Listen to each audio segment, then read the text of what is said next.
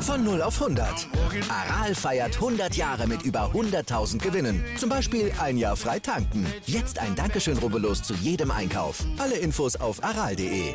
Aral, alles super. Hallo, hier ist Football Quark, der offizielle American Football Podcast von Sport 1 mit der Newsfolge der Woche. Viel Spaß!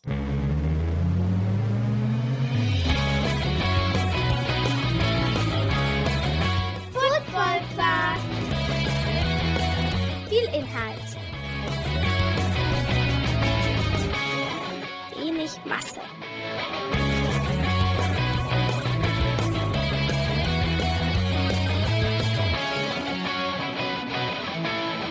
Hallo Philipp, Moin. wie geht's dir? Ja, mir geht's gut, ne? An diesem sonnigen Februarmittag, Ey, vom Feinsten. aber arschkalt. Ja, wir müssen gerade nicht raus. Ich war gestern noch draußen auf dem Trainingsplatz und dann wurde es halt echt immer frostiger plötzlich. So mit 6 Grad gestartet, nachher bei 0 Grad wieder in den Wagen gestiegen. Und auf dem Kunstrasenplatz war auch echt schon so eine, also ob das noch sicher war, was wir da gemacht haben, weiß ich nicht. Grundsätzlich sollte man, grundsätzlich sollte man das immer hinterfragen. Aber ja, gerade wenn man als Trainer viel steht, zieht einem ja sozusagen die Kälte ja noch mehr in die Knochen rein. Also man muss Aber das tue ich nicht. Nein, bist du viel, bist du viel am Agieren und am Rumlaufen und dann mit der Trillerpfeife pfeifst du den Leuten so ins Ohr. Nein, ich habe keine Pfeife. Ich bin laut genug. Dann bist du kein richtiger Trainer. Natürlich. Warum? Ein richtiger Trainer braucht eine Trillerpfeife. Nein, ich habe eine Bauchstimme, das reicht. Eine Bauchstimme. Hast du. Ja, sagst du, klar. Ich bin dein gr- eigener Klangkörper. Wir wollen das jetzt nicht testen. Das könnte unangenehm werden für die Hörenden. Aber ich sag mal so, ich habe in der Schule gearbeitet und wenn die Pausenklingel nicht funktioniert hat, hat die Schulleiterin mich nach draußen geschickt. Das ist ganz, es ist ganz, ganz komisch, dass du einfach dann die Person bist, die einfach draußen dafür bezahlt wird, um rumzubrüllen. Ja, genau. Ich habe die Kinder einfach alle wieder reingerufen nach der Pause. Äh, und ich glaube, die haben, die, haben, die haben das meist besser gehört als die Klingel. Gut, es ist halt auch ein neuer Sound in dem Sinne. Die Klingel kannst du äh, im Endeffekt auch ignorieren, weil du einfach sagst, okay, das blende ich jetzt aus. Das stimmt. Das konnte ich, glaube ich, auch ganz gut. Ja, ich muss ja sagen, ich habe relativ früh einfach meine Pausen draußen verbracht. Also draußen im Sinne von außerhalb des Schulgeländes. Und ähm, meine äh, Lehrer waren, glaube ich, auch davon überzeugt, dass ich eigentlich viel, viel älter bin, als ich, äh, als ich wirklich war. das ist gut, ja. Das ist gut. So kann man das natürlich auch gut nutzen dann, ne? Wenn dann die größeren Schüler eh schon vom Schulgelände dürfen. Ja, genau, einfach mit, einfach mitgehen. Einfach, aber du musst vieles ist ja auch einfach mit, der, mit dem nötigen Selbstbewusstsein. Wenn du das durchziehst, hinterfragt es ja auch keiner. Das ist wie in den Supermarkt gehen und dem Verkäufer in die Augen gucken, während du klaust. Ja, aber dazu wollen wir jetzt nicht anstacheln. Ja, auf keinen Fall. Und ich sage, und das habe ich tatsächlich auch nie gemacht. Auch mal als Kind, das kann ich noch erzählen, bevor wir starten. Ähm, beim, beim Penny und ja, es gibt auch andere Supermärkte, ähm, bei diesem Bäcker, der davor war, habe ich mal ähm, mir die, die Mickey Maus durchgelesen und wie selbstverständlich dann mitgenommen. Aber nicht, weil ich es klauen wollte, sondern einfach, weil ich ver verpeiltes Kind war. Und dann ist mir, als ich draußen war, aufgefallen, dass mich ja keiner aufgehalten hat und dass ich diese Mickey Maus jetzt in der Hand habe, sie aber definitiv nicht bezahlt habe. Und ich habe sie tatsächlich zurückgebracht. Und dann, Respekt, Respekt. ja, aber die Verkäuferin war total verwundert und meinte, so, ah, ah, verdammt, das ist uns gar nicht aufgefallen. Was ist da los? Ich dachte, du hättest dich dann ganz hart gefühlt und hättest gesagt, ja, Mann, ich bin damit durchgekommen. Ich würde sagen, wir starten aber langsam mal mit der Folge, mit der aktuellen Folge GFL, ELF und äh, NFL News. Vorab, aber natürlich letzte Woche die Enrico Martini Show in der Search Week mit Simon Butsch und Johannes Brenner ist sehr, sehr, sehr, sehr gut angekommen. Und diese Woche kommt die natürlich wieder, diesmal als Fan Edition. Für die Fans, von den Fans. Das heißt, wenn ihr noch, die, äh, wenn ihr noch irgendwas fragen wollt, wenn ihr den Enrico irgendwas fragen wollt bei Twitch oder YouTube, geht live und unterhaltet euch mit ihm. Er freut sich. Eine Folge für die Fans live auf Twitch, Twitter und YouTube. Im College kommt der zweite Teil des Senior Bowls letzte Woche, Teil 1. diese Woche Teil 2. Die sind aber, das sind, ist nicht so Part 1, Part 2, dass das irgendwie, dass ihr Vorwissen braucht. Ihr werdet schon wieder abgeholt. Das ja, heißt, auf wenn, jeden Fall. Das heißt, wenn ihr da rein, äh, reinhört, ähm, werdet ihr feststellen, hey, die Folge kann ich auch für sich hören, aber um alle Informationen zum Senior Bowl zu kriegen, gerne beide Folgen hören. Grundsätzlich ja alle Folgen Football Quark hören. Ja, wir werden ja wohl kaum über die Spieler nochmal reden, über, das, über die wir das letzte Mal viel gesprochen haben. Daher äh, lohnt es sich auf jeden Fall auch nochmal in die alte Folge reinzuhören. Aber generell Football Quark hören. Ja. Und auch die Enrico Martini Show wird am Wochenende immer als Real Life nochmal im, im Podcast-Feed erscheinen, also nur als Information. Unsere NFL-Folge, die ja am Mittwoch gekommen ist, statt am Donnerstag, die, die wir ja mal vorgezogen haben, äh, ist ein bisschen schlecht gealtert, dann aber auch irgendwie nicht. Also ich finde immer noch, es ist eine sehr, sehr gute Folge gewesen, aber wir haben darüber gesprochen, oh komisch, dass äh, Sean Payton nicht zu den Denver Broncos gehen möchte. Ähm, und 24, nicht mal 24 Stunden nach unserer Aufnahme äh, war er dann bei den Denver Broncos.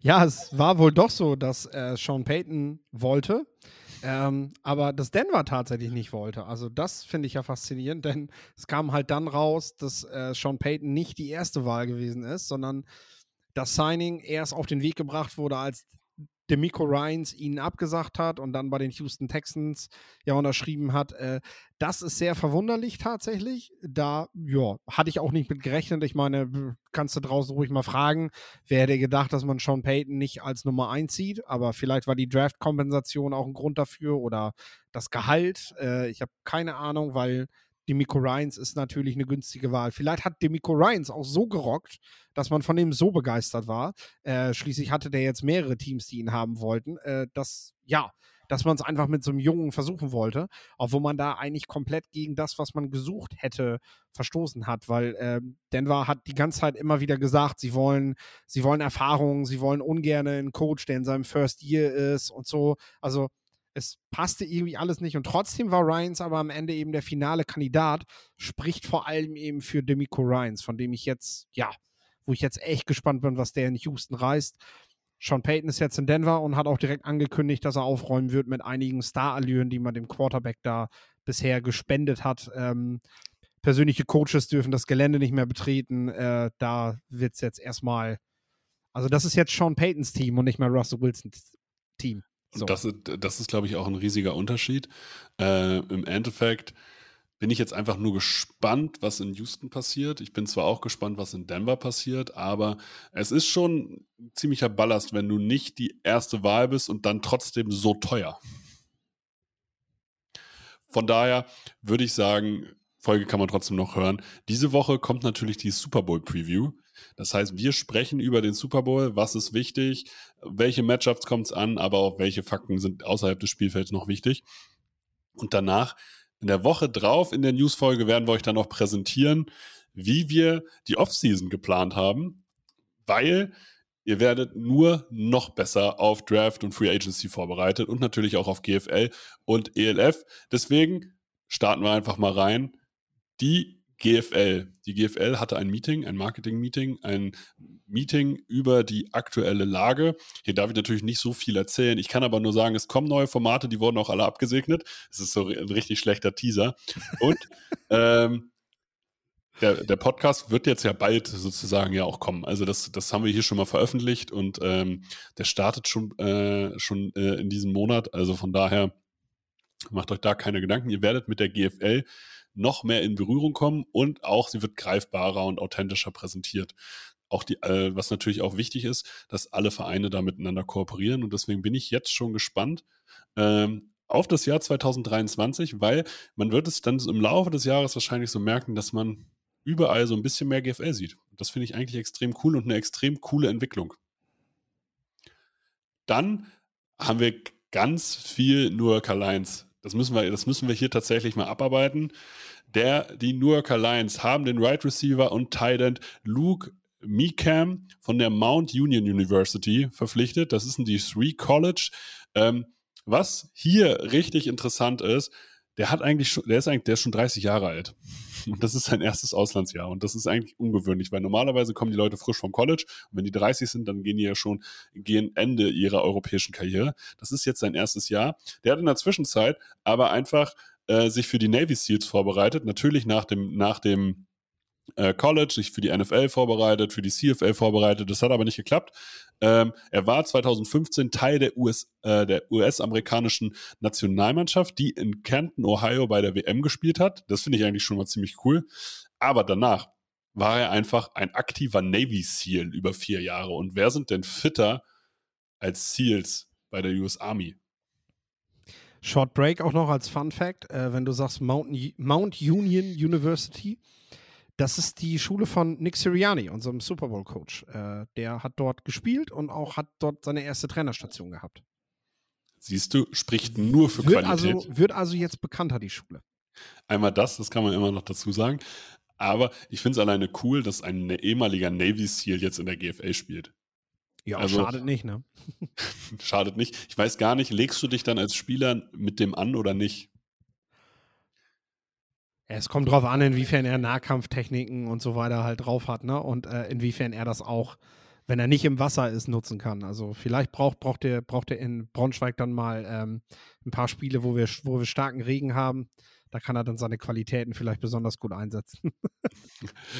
Wer auf jeden Fall schon bewiesen hat, dass er in Deutschland in Euro, äh, funktioniert, ist Markus Behm. Der ist 39 Jahre als Interior Defensive Liner war bei den Potsdam Royals, war schon bei den Berlin Cobras, war bei den Berlin Adlern und bei den Berlin Rebels und so ist auch die Verbindung zu den äh, Lions gekommen, da dort jetzt ja Kim Kutschi OC ist.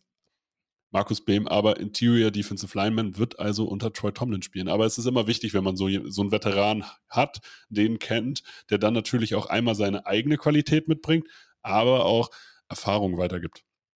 Und ja wir wissen es alle, Masse ist Macht. Also solche Leute gibt es halt einfach nicht so, so viel, die in der Mitte einfach mal auch zwei Leute nicht bewegt kriegen. Ja, ich meine, er, er war ja auch mit ein Garant dafür, dass Kyle Kitchens letztes Jahr Defensive Player des Jahres werden konnte, diese Sack-Zahlen wieder hinlegen konnte, weil wenn du so einen Spieler wie Beam neben dir hast, hast du, hast du halt einfach nochmal ganz andere Freiheiten, ne? Eben. Weil du musst dann halt den Run so ein bisschen weniger supporten, weil du weißt, durch die Mitte kommt da jetzt erstmal nichts. Genau. Dann haben sie die, also die New Yorker Lions, haben Samuel Owosu verpflichtet. Der war bei Düsseldorf letztes Jahr und hat erst vor dreieinhalb Jahren äh, mit dem American Football angefangen. Durch ein Tryout bei den GFA Juniors.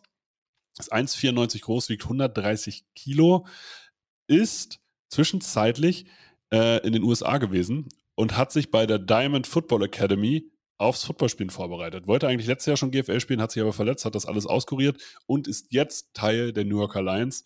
Klingt so nach einer, nach einer erweiterten Form der Evans Yeboah Story. Evans Yeboah hat auch irgendwie zwei Jahre Football gespielt, kam dann zu den Lions und ist jetzt äh, Starting Defensive Tackle bei den Hamburg Sea Devils und eine ziemliche Maschine. Und an den erinnert er mich so ein bisschen. Also allein von der Geschichte und vom körperlichen Potenzial. Und von seinem Alter her muss man ja auch sagen, ist er wirklich auch noch ein Kandidat, der sich sicherlich auf den, auf den Merkzetteln ist für das äh, Player Pathway Programm. Genau. Also gerade wenn die schon mal in den Staaten waren, um genau. sich vorzubereiten, dann hier jetzt sozusagen nochmal in einer guten Organisation sich zeigen können, äh, wird, äh, wird man sehen, mit den körperlichen Voraussetzungen, mal sehen, wie der abliefert. Kommen wir zu den Dresden Monarchs. Die Dresden Monarchs haben den Thailand Oliver Tripler von den Kopenhagen Towers verpflichtet. Der ist die letzten zwei Jahre dänischer Meister geworden, hat den Mermaid Ball gewonnen und ist dänischer Nationalspieler. Kommen jetzt immer mehr Dänen irgendwie in, die, äh, in, irgendeiner, in irgendeiner Form in die Liga. Vielleicht hat Ravensburg da auch so den Weg geebnet. Ja, wie hoch das ist, kann sein. Das wie hoch sein. ist die Qualität des dänischen Footballs? Das würde mich mal interessieren wird, glaube ich. Ähm, also einmal Ravensburg, dann aber auch das Thema National Football League. Also es gibt im Recruiting aus Skandinavien und mittlerweile eben auch aus Dänemark einige, einige Linemen vor allem, äh, die, die was können. Titan ist ja so ein bisschen die Verlängerung davon. Äh, daher ist nicht wenig überraschend, dass äh, der Football in Dänemark, äh, respektive auch in Norwegen zum Beispiel, Schweden hatten wir ja schon immer, aber dass es in den Ländern eben auch äh, jetzt bekannter wird. Mhm. Dann bleiben wir bei den Dresden Monarchs. Die haben Joe Cassidy verpflichtet. Der ist britischer Nationalspieler. wurde von der Bristol Academy ausgebildet und war letztes Jahr am Dickinson College in den USA. Das ist Division 3. Hat 2019 am CFL International Combine teilgenommen und spielt jetzt für die Dresden Monarchs als Defensive Back. Dein kritisches Team. Ich bin immer noch gespannt, wie die abliefern dieses Jahr. ja, tatsächlich, gerade nachdem ich mich da so aus dem Fenster gelehnt habe. Dann gibt es News vom Verband. Christian Freund wurde zum Bundesjugendobmann gewählt. Jetzt fragt ihr euch, was macht ein Bundesjugendobmann? Der Bundesjugendobmann ist als Sprecher der Sprechergruppe der Footballjugend in Deutschland das Bindeglied zwischen AVD. Er vertritt die Interessen der Landesverbände, welche über den Bundesjugendtag die übergeordnete Jugendarbeit im AVD verantworten. Also der Mann für die Jugend national gesehen. Ich möchte mich an der Stelle mal dem, ähm, dem Ruf von Jakob Johnson, äh, können wir uns, glaube ich, an der Stelle schließen wir uns dem mal an, ähm, der äh, in seinem Podcast wiederum darüber gesprochen hat, was, was gerade mit dem Verband passiert und was mit der Jugendarbeit auf Verbandsebene passiert. Ähm, es geht darum, dass äh, junge Spieler in den letzten Jahren häufig nicht wenig Geld bezahlen mussten dafür, dass sie zu Jugendcamps gehen konnten oder dass sie, dass sie an, äh, an Ländervergleichen äh, mitmachen durften. Und äh, es findet jetzt seit einigen Wochen eine Spendenaktion statt, wo sich jeder, der quasi sagt, Football ist Family und ich möchte, dass die, dass der Football in Deutschland besser wird. Also wir investieren da in die Jugend, sich beteiligen möchte, kann sich, kann sich über diese Spendenaktion einfach mal über die Verbandsseite oder so, glaube ich, da informieren, ähm, dass das geht, dass man ja Geld bereitstellt. Ich glaube, die ersten 25.000 Euro sind schon zusammengekommen, äh, um einfach zu gucken, dass junge Leute eben das nicht selber bezahlen müssen, wenn sie, wenn sie auf äh, Spiele der Nationalmannschaft gehen, wenn sie, wenn sie an Trainingcamps teilnehmen, äh, ist auf jeden Fall, glaube ich, eine sehr gute Sache. Definitiv. Und man zeigt äh, hier einfach, der Verband entwickelt sich weiter, die GFL entwickelt sich weiter. Also es, sie wirkt, beides wirkt so ein bisschen befreit dass auf einmal Dinge möglich sind, über die man jahrelang irgendwie gesagt, wo man jahrelang gesagt hat, hey, da muss doch was gehen, warum funktioniert das alles nicht? Auf einmal passiert es jetzt nach und nach. Was, wo auch folgende Nachricht äh, wahrscheinlich mit in die gleiche Kerbe schlägt. Genau. Fatah wird neuer Head Coach der deutschen Nationalmannschaft als ähm, Nachfolger von John Newman, der ja jetzt bei den Stuttgart Search unterwegs ist und ich glaube, es ist immer noch äh, nicht möglich, ELF-Coach und äh, Verbandscoach zu sein. Aber das wollen wir hier gar nicht diskutieren, sondern ich glaube, Schuan Fatah ist so die bestmöglichste Lösung in irgendeiner Form und die bekannteste Lösung, die man in irgendeiner Form finden konnte. Also nennen wir einen deutschen Coach, der mit Verbandserfahrung, der eine höhere Reputation sowohl national als auch international hat. Ich glaube, du findest keinen deutschen Coach derzeit, der eine höhere Reputation hat. Da brauchen wir noch nicht mal das Dranhängen, dass ja. der bereits Nationaltrainer in Deutschland gewesen ist, sondern ähm, ich ja. glaube, da sind sich die meisten einig, dass du, dass du neben, also dass du Schuan Fatah momentan als besten Coach auf deutschem Boden, also als besten deutschen Coach sehen musst. Genau, also der war auch zwar, er war nicht nur, äh, der war im Verband schon tätig, als OC teilweise, aber er war auch schon Head Coach der österreichischen Nationalmannschaft, war bei der NFL Europe tätig, in der NCAA und in der AFL und jetzt natürlich als Head Coach der Berlin Adler. Und in der NFL war er in der NFL International als Manager of Football Development Germany.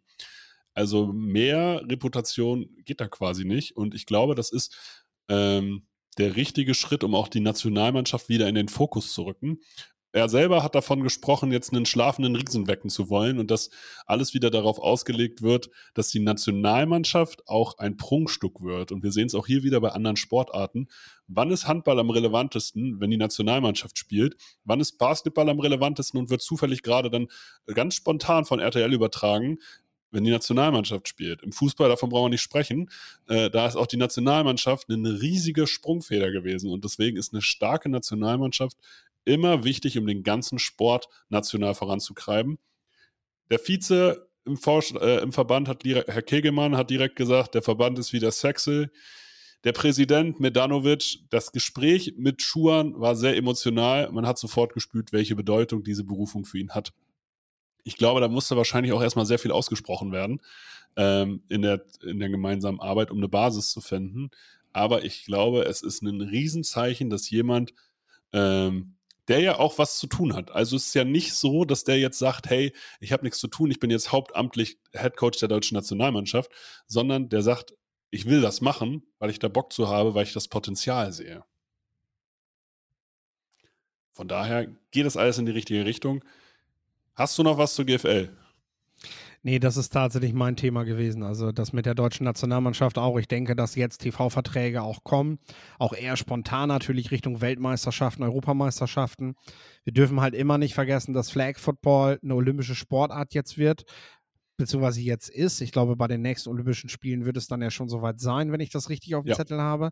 Absolut. Äh, sodass, sodass das einfach auch eine gewisse Pop Popularität bekommt. Also es wird jetzt einfach auch auf den, ich sag mal, auf den ersten, zweiten Sendern wieder mehr Berichterstattung über Football geben. Dadurch, weil sie, weil sie das natürlich auch als, als Sportart pushen müssen, wenn das eine olympische Sportart ist. Und wer weiß, vielleicht schnappt sich ja so ein Sender, eben wie wir das von der Handball halt auch, äh, von, von der Handball-WM auch kennen, dann mal so Übertragungsrechte von der WM, äh, wo man dann die deutschen Spiele zeigt, zu ja meist auch sehr, sehr guten Zeiten. Das kann auf jeden Fall nicht schaden. Und auch Sport Deutschland, wenn man gerade die Handball-WM anguckt, Sport Deutschland äh, hat die Handball-WM übertragen und das war schon gut, was sie in der Übertragungsqualität von allen Spielen hingelegt haben. Und wenn man das jetzt beispielsweise für die GFL auch ausbaut oder dann halt für die deutsche Nationalmannschaft, dann ist das schon in Ordnung. Das geht in die richtige Richtung und ist auch von den Übertragungskanälen halt sehr, sehr modern. Also natürlich wird die ARD jetzt nicht sagen, hey, lass uns mal die American Football Nationalmannschaft zeigen, aber auch die haben Spartensender und auch die haben eine Mediathek. Auch das muss man, darf man ja immer nicht untersch äh, unterschätzen, wie wichtig halt das On-Demand-Programm mittlerweile ist. Von daher, wir sind gespannt und glauben, das ist auf jeden Fall der richtige Schritt, auch in der öffentlichen Wahrnehmung, wenn solche Menschen sich wieder an der Verbandsarbeit beteiligen, um den Football nach vorne zu bringen. Kommen wir zur ELF. Die ELF hatte ja, letzte Woche haben wir über den ersten Skandal gesprochen mit Glenn Tunga.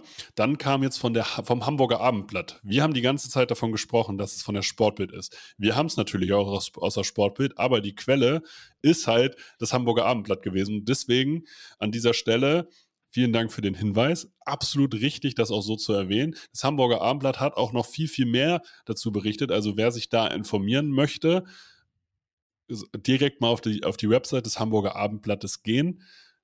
Was der Fall ist, Glenn Tunga hat aber schon einen neuen Verein oder eine neue Franchise gefunden. Kein Verein. Ryan Fire hat sich gesagt, obwohl der vier Spiele gesperrt wird von der ELF, das ist auch bekannt mittlerweile, wir verpflichten den besten Rusher der letzten Saison. Was hältst du davon? Ja, nimm mal mit, ne? Wir haben halt im Vornherein darüber geredet, wie wird die Liga das bewerten, wie wird die Liga das aufnehmen, dass es, dass es äh, ja jetzt ein Team gibt, was diesen in Ungnade gefallenen Spieler aufnimmt. Ähm, scheinbar, da das jetzt wirklich binnen weniger Tage so weit gewesen ist, dass Glenn Tunga bei Rheinfeier unterschreibt, wird das einfach kein großes Thema sein. Ähm, Spannend ist sicherlich auch, wie geht äh, die Liga mit dem Konsum von Cannabis um, denn es gab in Hamburg weitere Fälle. Da geht's, da geht's halt, halt um THC, ähm, Gras. Äh, ja, dadurch, dass wir da jetzt momentan eine Rechtslage haben, die das eigentlich immer noch verbietet, aber so eine, ja, will schon fast sagen, Grauzone haben, bin ich echt gespannt, wie sie das handhaben. Es hat halt aber auch gezeigt, so dieses, ja, so ein bisschen zurückhalten damit ist am Ende eben für Hamburg nicht ausgegangen oder auch nicht für die Liga, weil dann haben Leute sich darum gekümmert, noch mal ein bisschen genauer nachzugucken und haben gleich noch ein bisschen mehr gefunden. Und Das- äh, Das ist Ja. halt ein Punkt, ne? Also einmal, ich finde diese Gras-Thematik gar nicht so wild, weil äh, das wird sich in den, wahrscheinlich in den nächsten zwei Jahren sowieso erledigt haben. Ähm, und das finde ich auch ist noch so das nicht so wilde. Das Problem ist, das wäre gar nicht ans Licht gekommen, hätten die von Anfang an vernünftig mit äh, über Tunga äh, kommuniziert, weil was auch auffällig ist, die Rheinfire-Verpflichtung von Glenn Tunga findet ihr nicht auf der European Football äh, Website. Okay. Also, das ist eigentlich ganz lustig. Ich habe das über Twitter gelesen, äh, aber auf ich habe gerade noch mal geguckt. Man findet nicht, dass Glenn Tunga auf der Website der European League of Football äh, von Ryan Fire verpflichtet wurde. Ja, das ist sehr interessant. Ich glaube, da müssen wir einfach mal jemanden befragen, der da irgendwo verantwortlich bei der ELF ist für solche Rausgabe von News, äh, warum man da so berichtet oder nicht berichtet. Wahrscheinlich kriegen wir da keine passende Antwort drauf, weil wir haben ja schon gesagt, auch das Vergehen von Tunga, das ist jetzt nichts, wofür eine Liga sich schämen muss. Als eine Liga sollte auch irgendwo Spiegelbild der Gesellschaft sein. Ich habe das letzte Woche schon gesagt und äh, dementsprechend wird sowas immer wieder passieren. Die Frage ist halt nur, wie gehst du damit um? Und äh, das ist jetzt momentan einfach nicht, nicht ziemlich sauber gelaufen. Und die ELF muss sich halt echt fragen, wie will sie das in Zukunft dann aber machen? Weil wenn sie das so weitermacht, dann, dann wird sie doch ein ums andere Mal dafür, dafür echt auch Hate kassieren. Und äh, das finden auch dann viele Fans nicht unbedingt cool. Dass, ja. Äh, ja, man das irgendwie versucht, einfach unter den Teppich zu kehren. Man muss halt auch immer noch mal sagen, das ist ja kein richtiger Skandal. Auch, dass wir jetzt zweimal darüber sprechen, machen wir nur, weil da, weil da halt nicht drüber kommuniziert wurde. Aber wenn, wenn die das sofort sauber eingeräumt hätten und gesagt, ja, es gibt diesen Spieler, ja, das und das äh, passiert, der hat diese vier Spiele Sperre und dann ist auch gut, hätte danach jeder gesagt, okay. Genau. das so. ist es halt. So, also es wäre ja ganz einfach, äh, das sozusagen zu klären. Deswegen, ich hoffe, vielleicht lernen sie daraus, ich weiß es nicht. Es scheint auf jeden, es scheint ja irgendwie doch ein, ein, Verhaltensprotokoll zu geben, damit umzugehen. Aber es, ist, es kann ja kein Zufall sein, dass man genau dieses Thema komischerweise nicht findet irgendwo, sondern sich immer über Externe dann darüber informieren muss. Kommen wir zu einer weiteren News von den Hamburg Sea Devils. Die spielen nämlich ihren Saisonstarter im, äh, im Volksparkstadion gegen Rheinfeier. Und das ist extrem cool, weil früher die NFL Europe-Spiele da auch stattgefunden haben. Und Rheinfeier natürlich wahrscheinlich mit das größte Fanpotenzial mitbringt. Und das zum Saisonstart ein riesen Event werden wird. Also, wenn ihr das, äh, wenn ihr sozusagen die ELF-Football erleben wollt, tut es euch an, geht dahin. Das Event wird sicherlich cool. Ich finde es ein bisschen fragwürdig, muss man halt auch zusagen, äh, erst eine Crowdfunding-Aktion zu machen und dann ins Stadion anzumieten, was riesig ist. Aber das ist ja auch, das ist nur meine Meinung dazu. Ich, ich weiß auch, dass das nicht günstig sein kann. Zumindest war das in den letzten Jahren nicht günstig, was man so auf der Pressetribüne beim äh, Spiel in Klagenfurt halt gehört hat. Ähm, und äh, dann ist es so, dass ja, die Sea Devils sind halt ein bisschen gekniffen. Es gibt in Hamburg halt entweder ein zu kleines Stadion für das, wo, wo die Sea Devils hinwollen und was sie, glaube ich, auch an Zuschauern pro Woche ins Stadion kriegen können. Und halt dieses, ja, eigentlich schon viel zu teure, vor allem Stadion. Also zu groß wird man dann sehen. Also voll werden sie es natürlich nicht kriegen, aber zumindest den mittleren Rang, da kann man, denke ich, so 20, 25.000 Leute wo platzieren. Ja, ähm, genau. Die werden auch vom, Du musst ja auch immer sehen, zur Not klopfst du da ein paar Freikarten irgendwie raus. Ja, aber das Ding ist halt, dass du, dass du, ja, dass du dafür viel Geld bezahlen musst, dass du überhaupt mal ein Stadion dieser Größe füllen kannst. Das ist natürlich nicht wirtschaftlich. Das kannst du einmal in der Saison oder vielleicht einmal jetzt mal machen. Ähm, das Problem bleibt halt, dass du am Hamburger Standort kein passendes Stadion hast. Und die Stadt, das momentan auch nicht umsetzt, äh, daran irgendwas zu verändern. Stattdessen wird jetzt irgendwie so ein 2000 Zuschauer Schmuckkästchen von den Hamburg Altona, hm. ähm, ich weiß gar nicht, wie sie genau heißen, als Fußballverein gebaut, weil da wahrscheinlich irgendwer in der Politik sitzt. Da kennen sich die Hamburger vor Ort sicherlich noch besser mit aus, was da genau gerade sportpolitisch oder generell politisch abläuft.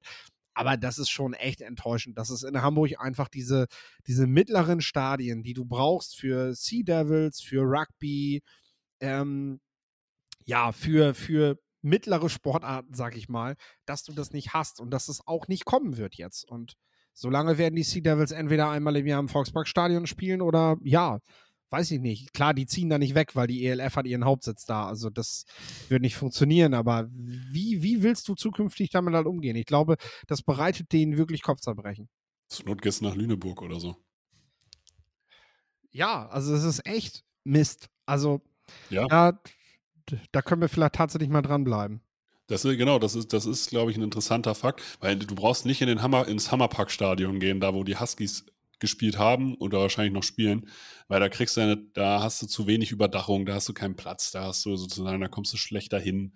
Also das reicht dann einfach nicht aus, wenn du halt in diese Range willst, 5.000 bis 10.000 Zuschauer pro Spiel, die du, glaube ich, auch hinkriegen würdest, wenn du es richtig vermarktest in einer Stadt wie Hamburg. Ja, und wie gesagt, das fehlt halt eben.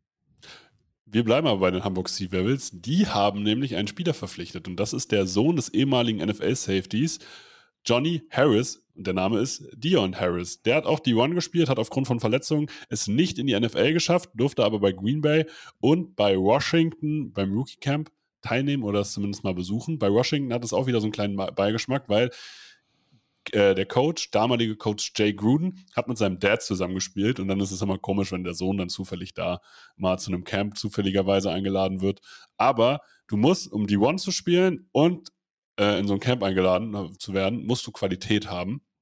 Und ja, ich bin es gibt noch ein bisschen mehr zu ihm zu erzählen tatsächlich. Ähm, ja, dann leg also, mal los. Ja, äh, Deon Harris war äh, damals vor dem Achillessehnenriss, äh, den er hatte in seinem ersten oder zweiten College-Jahr, wurde er regelmäßig unter den verheißungsvollsten Talenten, die der College Football zu bieten hat, geführt. Also kann, kann, ich, äh, so, kann ich sogar ausführen. Auf Platz 18 nur zwei Plätze hinter äh, Barclay. So, da liegen wir dann nämlich. Und äh, Harris hat sich dann eben verletzt, äh, hat, sich, hat sich scheinbar in seiner College-Zeit nie wieder ausreichend davon erholt oder konnte auch in der, in der ersten NFL-Zeit noch nichts reißen.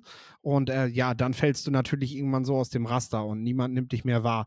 Ähm, was man von Harris liest, ist, dass er sich selber als, als ähm, ja, als Spieler mit hohem Spielverständnis versteht. Also, dass er in dieser Verletzungsphase eben auch äh, ja viel gelernt hat so über das Spiel und auch Freude daran hat, das weiterzugeben. Und ich denke, das ist ein Punkt, den hört man in Hamburg sehr gerne, wenn so ein Spieler wie Dion Harris, der eben ähm, selbst viel Erfahrung mitbringt, dessen Vater äh, große Spiele schon gemacht hat.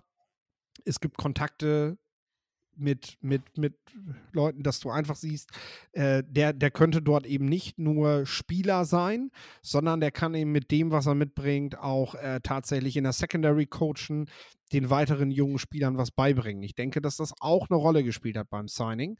Äh, zuletzt XFL gespielt, wenn ich das richtig habe. Und äh, jetzt in der ELF, ja, tatsächlich vielleicht in so einer hybriden Rolle. Ähm, nicht nur Spieler, sondern eben auch jemand, der, der den Leuten was mitgeben kann. Und hinten in der Secondary quasi auch einen Team-Captain zu haben, der auch was sieht, was der Gegner so macht, ne, kann auf jeden Fall auch nicht schaden. Ähm, also das, das wird auf jeden Fall ein wichtiger, wichtiger Faktor sein. Selbst wenn er nicht gesund bleibt, ähm, ist, das, ist das ein Gewinn für die Franchise. Das will ich damit vor allem sagen. Genau, und man muss halt auch dazu sagen, ähm, dass er unter College-Bedingungen mit der Belastung sich verletzt hat oder auch hinterher unter, äh, unter Profi-Bedingungen mit der jeweiligen Belastung ist was anderes als jetzt in Hamburg, wo die auch dreimal die Woche trainieren und dann ein Spiel haben. Also das ist dann auch nochmal was anderes, was Belastung für den Körper angeht. Es kann dann durchaus sein, dass sein Körper das trotzdem aushält, eine ganze Saison fit zu bleiben. Ähm, wir müssen hier natürlich auch schauen, ähm, das ist ein Name, also es ist wieder ein Name, es ist äh, auch eine Reputation, die man da mitholt und das wird natürlich ausgeschlachtet. Natürlich steht da überall ehemaliger NFL-Spieler, wurde verpflichtet, aber deswegen haben wir das Ganze, glaube ich, jetzt mal ganz gut wieder eingefangen. Ja, das sehe ich auf jeden Fall so. Du solltest vielleicht zu ihm sagen, dass er, dass er bereits am College ein heißer Name war halt. Ich finde, das wird ihm ja. eher gerecht, als jetzt zu sagen, der hat in der National Football League gespielt, weil, sorry, also das haben wir auch eigentlich jedes Jahr auf GFL, ja. GFL 2 Level sogar gehabt, dass Spieler aus, aus, aus äh, Practice Squads, aus, aus Camps kommen, äh, 90-Mann-Camps äh, sich natürlich nicht durchgesetzt haben für die National Football League. Das ist tatsächlich dann nicht die Sensation. Aber ein Spieler, der halt in jungen Jahren wirklich für Furore gesorgt hat, namhaft ist und jetzt eben auch von sich sagt, dass er das weitergeben will. Und das scheint nicht nur eine Floskel zu sein. Ähm, das ist auf jeden Fall etwas, was die Schlagzeile, glaube ich, aus Sea Devils Sicht ist und auch das Positive daran ist. Ja. Kommen wir zu den Stuttgart Search, bei denen ist auch einiges passiert. Die haben einen Kicker verpflichtet. Den Kicker Lenny Krieg, der war letztes Jahr bei den Berlin Adlern und wird jetzt für die Mannen von Jordan Newman auflaufen. Hat früher Fußball gespielt und ist jetzt Kicker in der ELF. Dann haben sie ihren haben sie einen weiteren Import verpflichtet, nämlich Mitch Fettig. Der kommt von den Schwäbischer Unicorns und hat ebenfalls die One-Erfahrung, hat da auch gespielt, hat bei den Schwäbischer Unicorns schon gezeigt, dass er Europa kann. Und ähm, einen weiteren Import haben sie auch verpflichtet, nämlich Bryce Nunnally.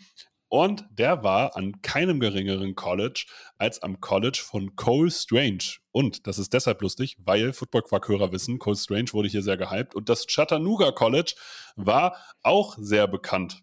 Und da vom selben College kommt Bryce Nunnally als Receiver. Zusätzlich Stuttgart Search, das ist die nächste Info von denen. Jacob Johnson wird unter der Fahne von den Stuttgart Search ein Jugendcamp veranstalten am 1. April. Ihr könnt euch da sicherlich noch für anmelden. Das heißt, geht einfach mal auf die Seite der European League of Football, da steht das, aber auch äh, sämtliche Informationen findet ihr im Internet. Das heißt, wenn ihr im Raum Stuttgart seid, geht da einfach mal hin am ersten Tag. Jacob Johnson wird auch selber da sein, von daher super spannend. Kommen wir zu den Berlin Thunder. Die haben mit Emil Hofte einen skandinavischen Joe Burrow-Double verpflichtet. Der war aber am, an der Mercer University, also auch einem D1 College 2021 und 2022 und wird die andere Seite be beackern, die von Kyle Kitchens nicht beackert werden kann. Deswegen, sie haben da ein körperliches Talent verpflichtet mit guter Ausbildung. So kann man es, glaube ich, sagen. Und das, hier ist der Upset auf jeden Fall da und eine spannende Verpflichtung aus meiner Sicht. Hast du noch was zur ELF? Ähm, ich habe tatsächlich etwas, was so, was so zwischen all diese Rubriken passt und ich glaube, das ist jetzt der richtige Punkt, an dem das kommt. Äh, wir haben ja vorher darüber diskutiert, ob wir es überhaupt mit reinnehmen wollen, aber jetzt ist tatsächlich eine News da, weshalb wir auch über die XFL einmal kurz reden können. Äh, die Saison beginnt am 18. Februar und Dominik Eberle wird dabei sein. Äh, der Kicker, der jetzt in der National Football League doch ein ums andere Mal versucht hat, Fuß zu fassen, ähm, hat einfach noch das Alter, um, um noch nicht aus den Vereinigten Staaten zurück nach Deutschland zu kommen. Hat quasi, no, also steckt noch nicht auf und er wird jetzt erstmal für die Seattle Sea Dragons als Placekicker auftreten. Wie gesagt, am 18. Februar geht die Saison los. Die Spiele werden zum Teil auf Sport 1 übertragen. Äh, das mal so als Hinweis. Ich glaube nicht, dass wir viel darüber berichten werden. Also Momentan habe ich noch nicht so den Eindruck, dass das so den Hype in Deutschland auslöst. Aber ein Dominik Eberle kann natürlich ein Stück weit dafür sorgen, dass, äh, dass man da jetzt vor allem vielleicht auch dieses Team in den, Fokus, in den Fokus rückt. Äh, wäre, wäre ja aus Sport 1 Sicht vielleicht gar nicht so, so blöd, sag ich mal. Ähm, das so ein bisschen in den Vordergrund zu schieben. Und äh, ja, zu Seattle gibt es aus deutscher Sicht ja sowieso immer gute Verbindungen. Detlef Schrempf und äh, auch die Seattle Seahawks sind sehr beliebt in, äh, in Deutschland. Ja, vielleicht gibt man der ganzen Sache mal eine Chance. Und vielleicht kann Dominik sich darüber auch beweisen und er ist im Sommer vielleicht wieder in einigen Camps dabei und äh, ja, schafft es dann endlich, sich festzuspielen für die National Football League. Denn das wird wahrscheinlich sein Plan sein, weshalb er bei den Dragons aufläuft. So, so wie bei jedem XFL-Spieler. Die wollen alle in die NFL im Endeffekt. Das Ziel ist nie XFL, sondern die wollen in die NFL, die wollen den nächsten Shot haben. Äh, ich freue mich, dass, es die, dass die Liga im deutschen Fernsehen übertragen wird. Zeigt das Interesse am American Football. Ich fand die, ähm, die Überschrift von Sport 1 äh, relativ ungünstig. Die haben dann nämlich, die haben gesagt, ja, XFL jetzt auf Sport 1. Äh, Subline war Hauptsache Football nach dem Super Bowl.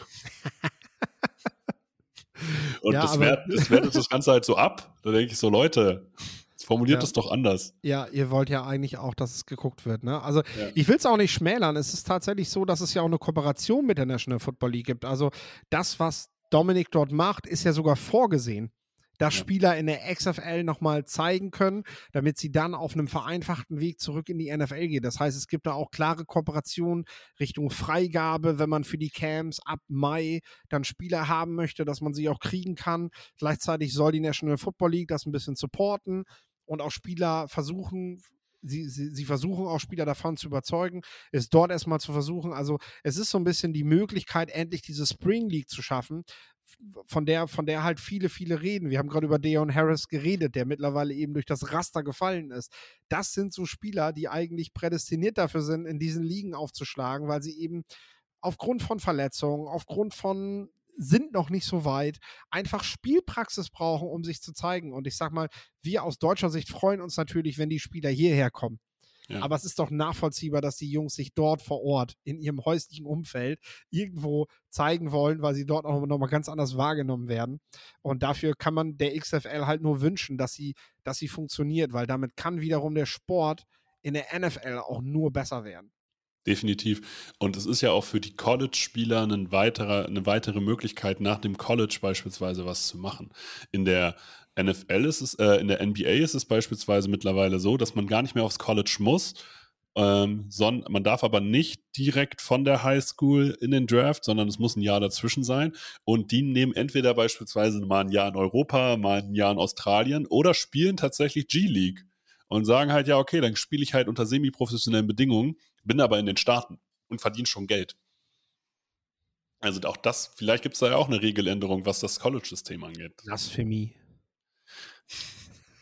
Kommen wir zur NFL. Die NFL hat auch, also diese Woche ist auch wieder stark, was News angeht, muss man tatsächlich sagen. Aber eine News, die eigentlich meiner Meinung nach zu wenig gewürdigt wird von, dem Nach von der Nachrichtenqualität her, einfach weil wir sie schon mal gehabt haben. Tom Brady beendet seine Karriere. Also das Geilste war ja wirklich, die New York Times hat einfach eins zu eins denselben Artikel wie letztes Jahr veröffentlicht. Ja. Äh, das haben Leute, haben halt damals einen Screenshot gemacht, was mhm. man halt manchmal hat, und haben das jetzt halt geleakt, dass die New York Times einfach eiskalt nochmal exakt denselben Artikel rausgehauen hat. Ich habe kurze Zeit auch drüber nachgedacht, ob wir das von Touchdown 24 auch einfach machen. Aber nee, da ist mir die Journalistenehre halt einfach zu groß, dass ich das nicht mache. Ähm, stattdessen haben wir, glaube ich, abgesehen von einer kurzen News-Mitteilung noch gar nichts dazu gemacht. Und das ist, ja. das ist halt das Ding. Tom Brady hat selber gesagt in, in, in, dem, in dem Teaser, wo er, wo er das halt sagt, ja, meinen großen Moment hatte ich halt letztes Jahr schon. Ne? So, so, er weiß selber, sorry, aber jetzt, jetzt interessiert es halt auch niemanden mehr. Ne? Also, ja. ja, den Moment hat er tatsächlich verpasst wie viele andere vor ihm auch. Äh, er macht jetzt ein Jahr Pause, hat er auch klar gesagt. Er wird 2024, wenn überhaupt, das erste Mal wieder im TV auftauchen. Ich könnte mir vorstellen, dass er beim Manning Cast, bei Peyton und Eli auch in diesem Jahr schon auftaucht. Mal so für eine kurze Sequenz, für ein paar Minuten aber wir werden ihn als TV-Experte, Kommentator oder was man sich da auch immer vorstellt, werden wir ihn erst ab 2024 sehen. Also der macht jetzt sein wohlverdientes Sabbatical nach einer langen Karriere, äh, die hat er sich auch verdient. Ich hoffe, er kriegt das wieder, wieder mit seiner Familie hin äh, und äh, oder wird halt so irgendwie glücklich. Und dann in einem Jahr werden wir ihn sehen. Und ich glaube, dann hat man auch wieder Bock drauf, Tom Brady zuzuhören und ihn zu sehen. Äh, jetzt, jetzt sind wir gerade alle so ein bisschen satt davon, leider Gottes äh, dass er ja diese großartige Karriere einfach jetzt so, so blöd auslaufen lässt. Aber denke, in einem Jahr interessiert das niemanden mehr. Ach, ich glaube, das wird das letzte Jahr wird einfach komplett wegignoriert. Ähm, ich hoffe, dass äh, bezüglich seiner Ehe, ich hoffe, dass es halt nicht äh, dieses eine Jahr Football war, was jetzt einfach explizit dazu geführt hat, sondern dass es ohnehin da äh, gekriselt hat und es sozusagen er nicht für ein Jahr Football sozusagen sowas geopfert hat, weil das wäre dumm äh, aus meiner Sicht. Ähm, aber geht mir auch prinzipiell da nichts an. Ich habe mir seinen TV-Vertrag angeguckt. Der Mann kriegt einfach ab 2024 für die nächsten zehn Jahre 30 Millionen. Dafür, dass er TV-Kommentator ist. Tony Romo kriegt 17. Ja. Und da fragt man sich noch, warum Sean McVay darüber nachgedacht hat, ob er die Rams zum TV verlässt. ja, und das ist Wahnsinn, wie viel Geld sozusagen da einfach auch liegt. Ähm, der wird wahrscheinlich in den zehn Jahren fast so viel verdienen, wie er in, der, in den zehn Jahren zuvor eine, als NFL-Spieler gekriegt hat. Auch das ist Wahnsinn. Das ist verrückt. Ja. Ich meine, spannend wird, wird natürlich sein, äh, wir haben jetzt die NFL, NFL Honors, ähm, stehen ja am Donnerstag an, haben sie jetzt ein bisschen vorgezogen, um das Ganze, glaube ich, nochmal ein bisschen präsenter zu machen und ich glaube auch, um vor allem Spielern, die dann beim Super Bowl noch antreten, eine Möglichkeit zu geben, auch dort auf der Bühne zu sein. Also Pat Mahomes, wenn er der Most Valuable Player wird, dann, dann ähm, hat er noch genug Zeit, äh, weiter in seinem Trainingsrhythmus zu bleiben. Darum soll es aber gar nicht gehen. Es geht darum, dass dann eben auch die Hall of Fame-Kandidaten, beziehungsweise die neuen, neuen Spieler, die in die Pro Football Hall of Fame kommen, werden dann genannt und First Ballot ist halt immer nach fünf Jahren. Und wenn wir uns jetzt diese Klasse angucken, dann haben wir mit Tom Brady und JJ Watt bereits zwei große Spieler und mit AJ Green, der jetzt auch sein Retirement bekannt gegeben hat, noch den dritten großen Spieler im Bunde. Also quasi man muss sich jetzt überlegen, ob man in dieser Offseason noch retiren möchte, weil First Ballot Hall of Famer wird jetzt eng für die, die jetzt noch kommen. Also das wird spannend, wenn so ein Fletcher Cox oder Brandon Graham oder so jetzt halt noch sein, ihre, Karriere nach einem großen Super Bowl-Titel, den sie vielleicht holen, beenden, so, dann wird das langsam echt schon dünn, die alle mit, der, mit dem ersten Wahldurchgang durchzulassen. Also. Ja, es gibt ja, es gibt ja das äh, Gerücht, dass Aaron Rodgers nur deshalb noch ein Jahr spielt. Weil er sich das Rampenlicht nicht mit Tom Brady teilen möchte. Ja, das ist, äh, ist natürlich nachvollziehbar. Ne? Obwohl das schon auch ein guter Abschluss wäre für diese, für diese, für diese große Zeit des Footballs, die wir hatten. Ich glaube, da werden wir noch lange Zeit zurückblicken äh, auf, diese, auf diese Zeit, wo wir ja nicht nur Tom Brady, sondern Peyton Manning, Drew Brees, Philip Rivers, Ben Roethlisberger, die haben jetzt alle aufgehört. Da geht jetzt mit Tom Brady geht jetzt echt eine Ära zu Ende. Und ja, bewusst nenne ich Aaron Rodgers in diesem Zuge nicht. So finde ich eigentlich auch ganz gut, dass er noch nicht aufhört, weil der gehört auch nicht zu dieser Gruppe.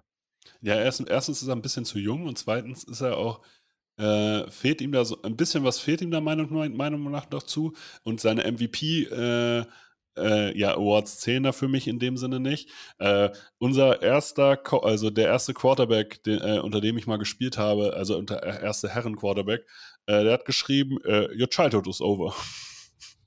Und, ja, und, hat dann halt stimmt. genau die, die, die Spieler halt genannt. Rivers weg, Wattelsberger weg, beide Mannings weg, Tom Brady jetzt weg, Breeze weg. Ciao. So, alles jetzt, ab jetzt müssen wir erwachsen werden. Und das ist traurig. Ja. Das stimmt. Und in einem Jahr kommt Marvin Harrison Jr. schon in den Draft. Spätestens dann wissen wir alle Bescheid, was die Uhr geschlagen hat. Definitiv. Aber Joey Porter ist dieses Jahr schon dabei. Sorry, jetzt höre ich auf. Brian Flores. Brian Flores wird Defensive Coordinator bei den Vikings.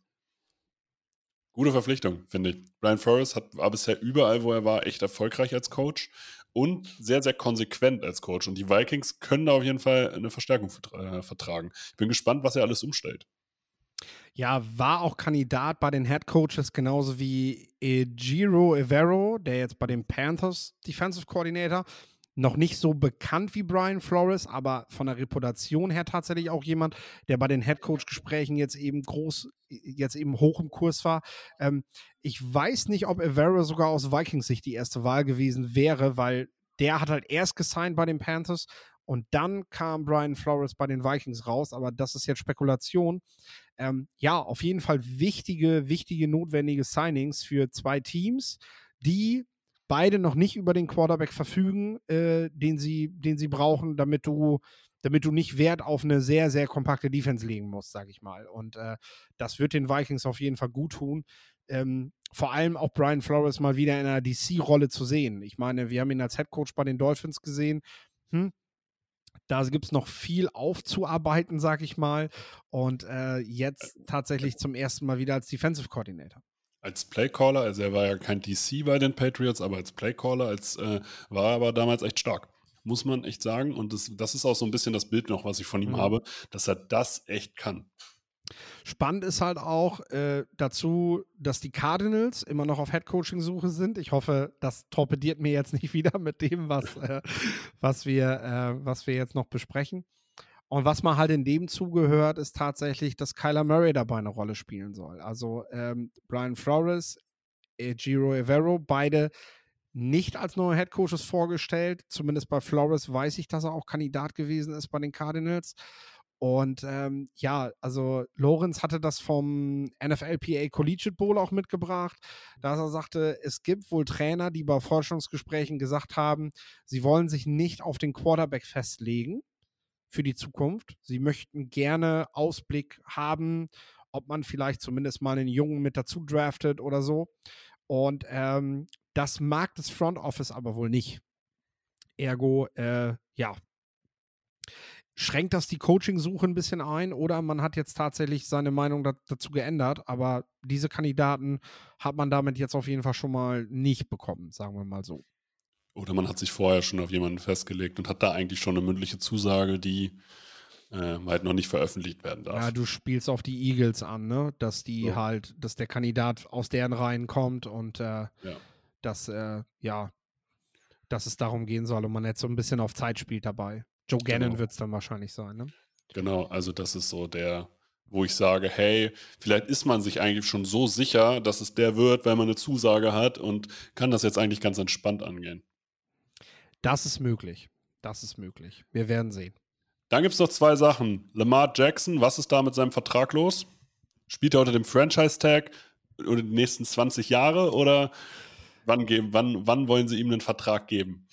Ja, die beiden sind, also beide Parteien sind tatsächlich noch ein gutes Stück auseinander, gerade wenn es um das garantierte Geld geht.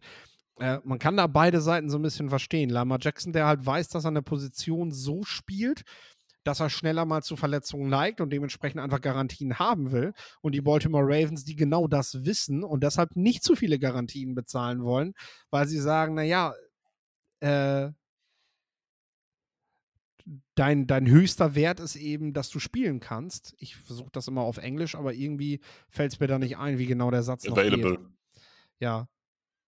Best, best, best Liability is Availability oder irgendwie sowas. Ja, ne? genau. ne? ja ich krieg's nicht genau hin, ja. Ähm auf jeden Fall. Äh, ja, scheint das ein Problem zu sein, aber es gibt halt ein klares Statement von John Harrow, der ähm, gesagt hat, Lama Jackson ist nächstes Jahr Quarterback von uns. Also und ich glaube, dass John Harbaugh schon im Ravens-Regime so viel zu sagen hat, dass das auch passieren wird. Also, wie gesagt, Lamar Jackson wird dann zur Not eben unterm Franchise-Tag spielen. Äh, wenn ihn das so wütend macht, dass er sagt, dann boykottiere ich, dann wird man sicherlich nochmal über einen Trade nach dem Tag nachdenken. Aber ich glaube, die Teams, die jetzt gerade irgendwie einen neuen Quarterback suchen, müssen jetzt nicht hoffen, dass äh, Lamar Jackson plötzlich Free Agent wird. Also, liebe New York Jets, bereitet einen Trade vor, nicht das Geld für die Free Agency. Was ist bei, was ist bei den Cars los? Äh, was ist bei den Raiders los mit Derek Carr? So, so ist der Satz richtig. Ja, das ist, da, das ist tatsächlich ganz spannend. Also ich habe äh, in Richtung Pro Bowl, muss ich auch noch mal kurz erwähnen, ich habe ja, ich, ich, ich nehme ja für diesen Podcast wirklich alles mit, was, wenn es um Football geht. Und ja, ich habe natürlich auch in den Pro Bowl reingeguckt. Ich. Ähm, ich habe es komplett ignoriert. Es gibt ein neues Format und dementsprechend wollte ich dem Ganzen natürlich eine Chance geben und auch mal gucken. Also, was man zum Pro Bowl sagen kann, ist, dass es wieder ein Event geworden ist, auf das die Spieler Bock haben. Also, das ist schon mal positiv, weil das war die letzten Jahre, hatte man den Eindruck, nicht mehr der Fall. Äh, da wollten die Spieler zwar noch für den Pro Bowl nominiert werden, aber sie wollten letztendlich am liebsten gar nicht antreten. Äh, und das nicht nur, weil sie, weil sie äh, sich für den Super Bowl qualifiziert haben, sondern weil sie dann irgendwelche Verletzungen hatten, die sie davon abgehalten haben und und und. Also diese Challenges waren, waren spaßig, äh, waren aber nicht durchdacht. Also ich hatte den Eindruck, die Idee, dieses neue Konzept jetzt zu haben, die ist an sich ganz gut äh, einfach ein bisschen mehr,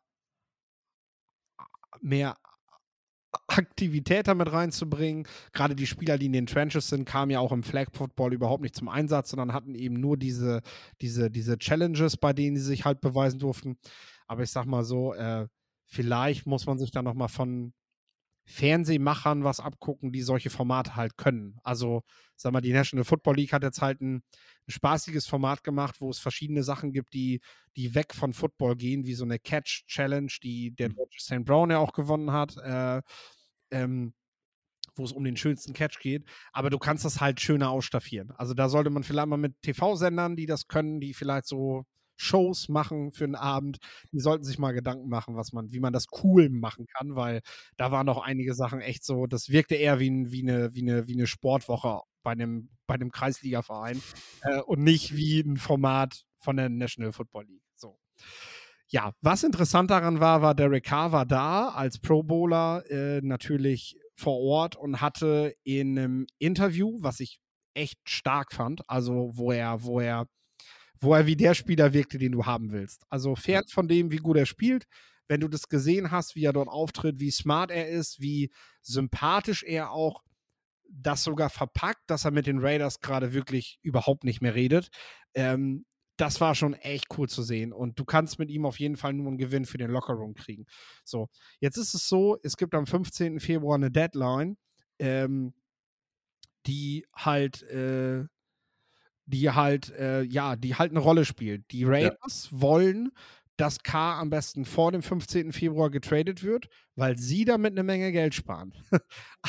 Alle anderen NFL-Teams wissen das aber. und sehen sich natürlich nicht genötigt. Also ich vermute mal, dass es in den nächsten Tagen nochmal so ein paar Gerüchte geben wird, dass die sich bei, bei den Raiders gemeldet haben und die wegen K nachfragen. Wir müssen dort aber trennen zwischen tatsächlichem Interesse und etwas, was von den Raiders forciert wird, weil sie unbedingt vielleicht noch ein Team dazu bewegen wollen, jetzt vorher schon zuzuschlagen. Ähm, der Cap-Hit danach wäre für das, für, das, für, das, für das neue Team geringer. Äh, die Raiders müssten noch mehr Cap schlucken, würde ihnen natürlich aber mehr Draft-Wert äh, geben. Das kann man, glaube ich, auch dazu sagen. Also je mehr Geld du selber noch von dem alten Vertrag nimmst, desto, desto mehr Geld äh, sparst du dir natürlich. Also wenn jetzt ein Team bereit ist, das Geld schon zu bezahlen, dann können sie jetzt einen Trade anbieten, sparen sich ein paar Draft-Picks und bezahlen in den nächsten Jahren aber eben einen Quarterback mit einem etwas höher dotierten Vertrag. Hallo New York Jets, die sich das vielleicht erlauben können. Äh, aber ähm, du kannst natürlich jetzt auch einfach abwarten, wie die Raiders sich verhalten. K wird sein Geld kriegen, so oder so. Und das ist halt auch seine Sicht der Dinge. Er ist total entspannt. Er ist nicht mehr auf dem Gelände von den Las Vegas Raiders. Er hatte auch eine Cap auf von der National Football League und nicht von den Raiders, obwohl er da ja so offiziell noch so unter Vertrag steht. Also eindeutig als vertragloser Spieler sieht er sich gerade selbst, obwohl er ja Vertrag hat. Ähm, und er sagte ganz entspannt, ich sitze mit meinem Agenten da, ich werde von ihm gut beraten, wir, wir beobachten das, wägen ab. Er möchte unbedingt zu einem Contender, das hat er gesagt. Also er hat ja auch eine No-Trade-Clause. Er muss ja nicht mal das erste Angebot der Raiders annehmen. Er kann sich ja wirklich noch das Geld von den Raiders erstmal zahlen lassen und sagen, ja. äh, nö. Ähm, da möchte ich eigentlich gar nicht hin. Wo natürlich auch wieder die Jets dann eine Frage sind. Äh, äh, wie bewertet er das Team letztendlich, weil das ist rein die Bewertung von K und von dem Agenten, den er hat, äh, wer aus seiner Sicht Contender sind und wer nicht. Ich meine, Tom Brady. Die haben eine super Mannschaft beisammen, ne? Also ja, das genau. darf man auch nicht vergessen. Also. Genau, genau. Ich meine, Tom Brady hat, hat in den Bucks auch einen Contender gesehen und ja. hat diesen ja auch tatsächlich mitgeformt. Also äh, ich halte das auch nicht für ausgeschlossen, dass K das bei den Jets sieht. Äh, aber das muss man auf jeden Fall dabei berücksichtigen. Die Entscheidung liegt komplett bei ihm und äh, ich glaube, wir werden noch ein paar Wochen abwarten müssen, äh, weil er halt Zeit hat. Auch wenn die Raiders jetzt halt erstmal Druck machen. Und da sollten wir uns nicht blenden lassen von irgendwelchen Medien, ähm, also von irgendwelchen Schlagzeilen, die jetzt in den nächsten Tagen kommen rund um den Super Bowl. Weil das könnte einfach aus Raiders-Kreisen kommen. Ich würde sagen, wir haben es für diese Woche. Wenn euch diese Folgen gefallen, liked uns auf allen möglichen Social Media Kanälen, supportet uns, indem ihr unsere Folgen teilt oder einfach weiterleitet. Und das letzte Wort hat wie immer Philipp. Macht's gut.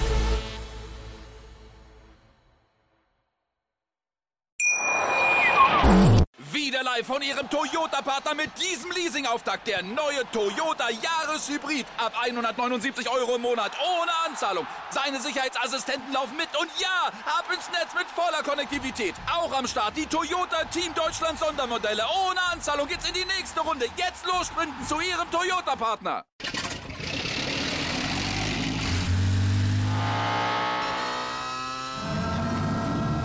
Von 0 auf 100. Aral feiert 100 Jahre mit über 100.000 Gewinnen. Zum Beispiel ein Jahr frei tanken. Jetzt ein Dankeschön, rubbellos zu jedem Einkauf. Alle Infos auf aral.de. Aral, alles super. Wieder live von Ihrem Toyota-Partner mit diesem Leasing-Auftakt. Der neue Toyota Jahreshybrid. Ab 179 Euro im Monat. Ohne Anzahlung. Seine Sicherheitsassistenten laufen mit. Und ja, ab ins Netz mit voller Konnektivität. Auch am Start die Toyota Team Deutschland Sondermodelle. Ohne Anzahlung geht's in die nächste Runde. Jetzt los zu Ihrem Toyota-Partner. Wie viele Kaffees waren es heute schon? Kaffee spielt im Leben vieler eine sehr große Rolle. Und das nicht nur zu Hause oder im Café, sondern auch am Arbeitsplatz. Dafür gibt es Lavazza Professional. Kaffee am Arbeitsplatz, der genauso lecker schmeckt wie in eurem Lieblingscafé. Die perfekte Kaffeelösung für jede Art von Unternehmen. Klein, mittel, groß. Ihr habt auf jeden Fall einen Kaffee, der schmeckt. Die richtige Motivation für eure Arbeitstage. Alle Infos zu Lavazza Professional findet ihr auf lavazzapro.de mit allen Kaffeelösungen für euer Büro.